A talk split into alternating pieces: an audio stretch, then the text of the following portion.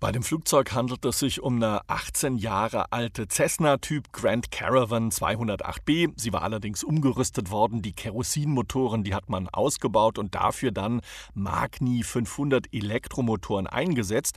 Der Testflug, der fand hier an der US-Westküste im Bundesstaat Washington statt und er dauerte eine ganze halbe Stunde.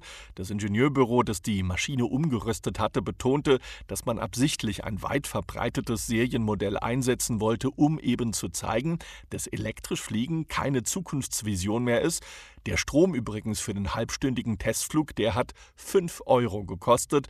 Vergleicht man das mit dem Kraftstoff, der nötig gewesen wäre für die Turboprop-Triebwerke, dann hätte dieser zwischen 280 und 350 Euro verschlungen. Wann können wir damit rechnen, dass Flugzeuge mit Elektromotoren zur Normalität werden?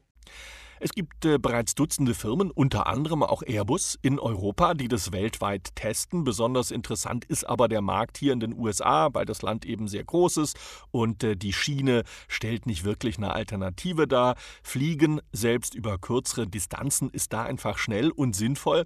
Wann allerdings die Serienreife von Elektrofliegern erreicht wird, das hängt vor allem von der Batterieentwicklung ab, denn die Batterien, die sind natürlich deutlich schwerer als das Kerosin. Einer der größten Flugzeugbauer, Airbus, sagt, bis 2030, also in neun Jahren, könnte man mit elektrisch angetriebenen Flugzeugen auf der Kurzstrecke rechnen. Sie könnten dann gut 100 Passagiere transportieren. Was steht dem klimafreundlichen Fliegen denn noch im Weg? Ja, wie schon gesagt, ist einmal das Gewicht und der Platzbedarf der Batterien das äh, große Problem. Zum anderen natürlich die Reichweite. E-Flieger eignen sich vor allem für kurze Strecken, also weniger als 800 Kilometer. Und diese Distanz, so sagen Experten, die liege im Bereich des Machbaren für diese neuen Flugzeuge. Bis 2025, so die optimistischen Hersteller, könnte man das schaffen.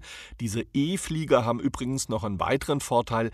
Die Elektromotoren, die Triebwerke, die müssen erst nach 20.000 Stunden gewartet werden.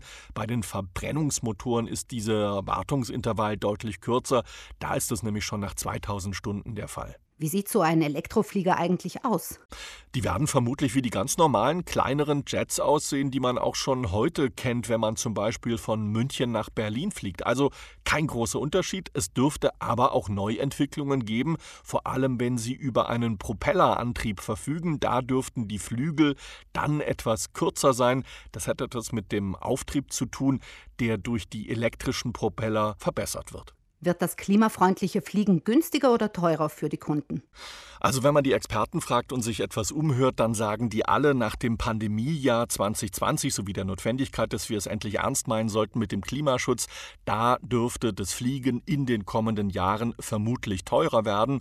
Gerade der Elektroflugzeugmarkt, der verschlingt im Moment noch viele Millionenbeträge, um eben Prototypen zu bauen, um äh, die Batterieforschung anzutreiben. Also das dürfte man in der Anfangszeit vermutlich äh, als Kunde mitbezahlen und deshalb dürfte das teurer werden.